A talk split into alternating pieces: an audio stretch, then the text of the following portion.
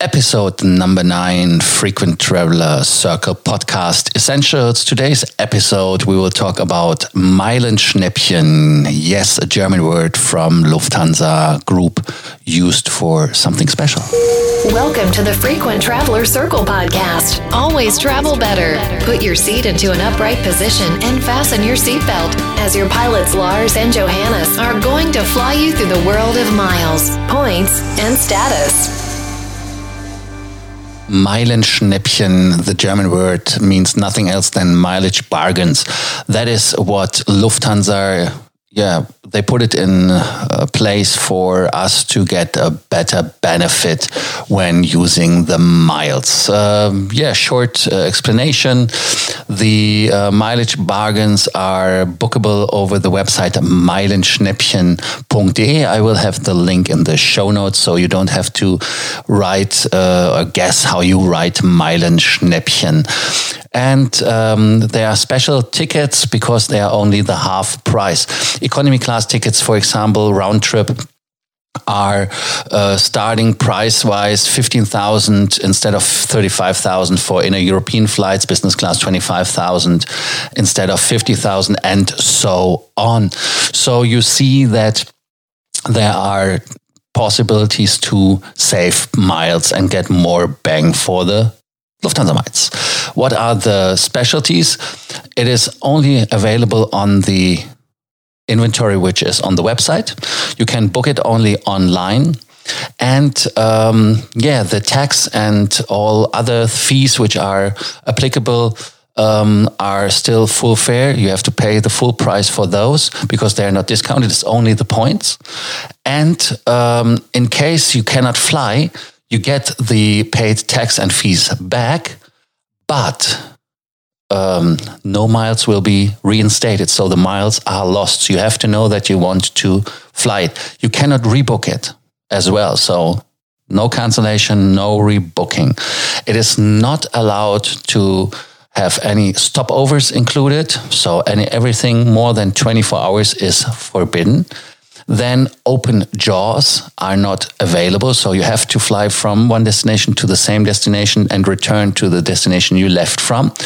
And um, in European flights is always a inner German um, flight included. And if it is an intercontinental flight, there is an inner European or, of course, an inner German flight included, which has to be on the same day.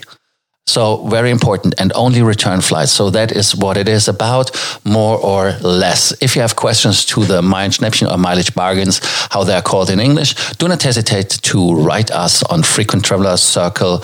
And we are happy to help you if you have there any questions or just book the free of charge mileage consultancy we offer. It is 15 minutes where we take our time for you and we help you that you are set to earn more miles and put your miles into work for you for a better value. But now let us start with the Meilenschnäppchen or mileage bargains. As a German, I like the word Meilenschnäppchen because it always includes the impression you save and you really save here points, which is like money. Destinations within Europe, uh, there are plenty Frankfurt, Berlin, Athens, Milan, St. Petersburg, Valencia, Vienna, Luxembourg, Breslau, Vilnius, Naples, um, Ancona, Split. So there are many. Uh, but when we come to the destinations which are a little bit more far away.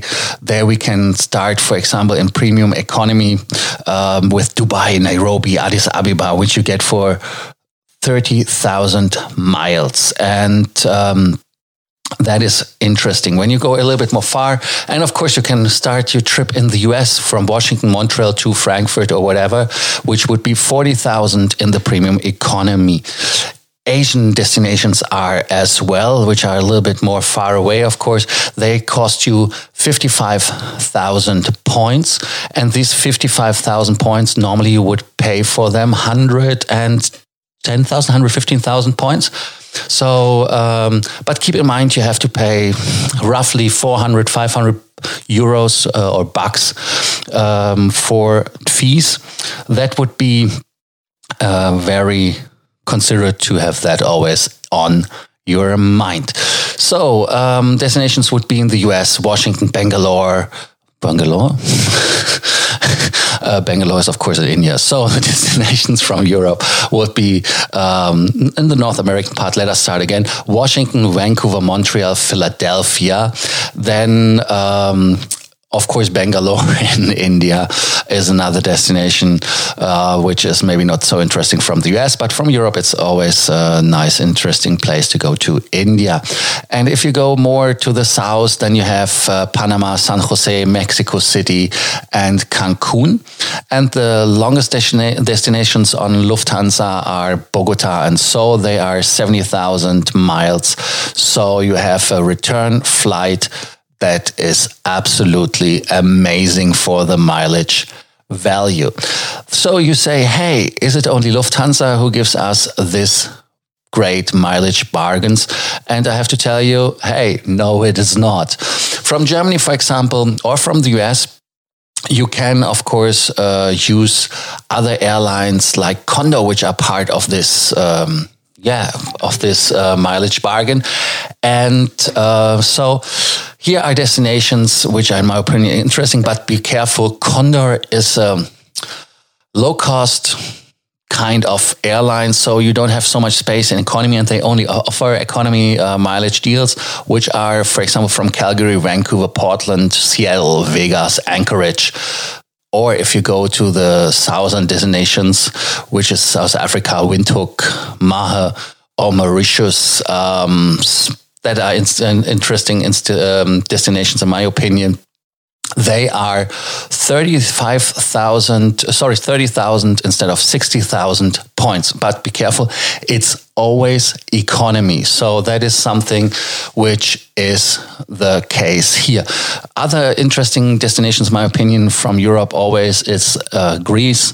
Greece with Rhodes, Chania, and Iraklio, which is uh, 15,000 instead of 35,000 miles, which is for a two hour something flight, really a good value for the bang for the buck. But always be careful. You always have to keep in mind that you pay tax on it. So that is something which is important. So next uh, Lufthansa Group airline we are talking about Condor is not Lufthansa Group, even they want to be into the Lufthansa Group, uh, reintegrated as they used to be part of it. But we will see who is going to partner up with them. So flights from Austria and from Austria, there is Austrian Airlines. Of course, you can fly from Austria via the uh, free ticket, which is offered for international flights via Frankfurt. Or of course, Swiss when you do Swiss to Switzerland. So Austria has its own destinations, which are quite interesting in my opinion. It would be Shanghai, Pudong, Tokyo, and Montreal. Chicago have to be mentioned in my opinion, and Beijing. There are the values approximately starting when you look at the flights 40,000 uh, points in economy to Beijing instead of 80. But when you come to business class, then you have to pay, of course, a little bit more. There are prices going up to 112,000, so 55,000 points to Chicago instead of 112 points, uh, thousand points. Tokyo Narita, which is one of the longest destinations as well 70,000 points instead of 142,000 points. So that is something which is interesting so Austrian Airlines.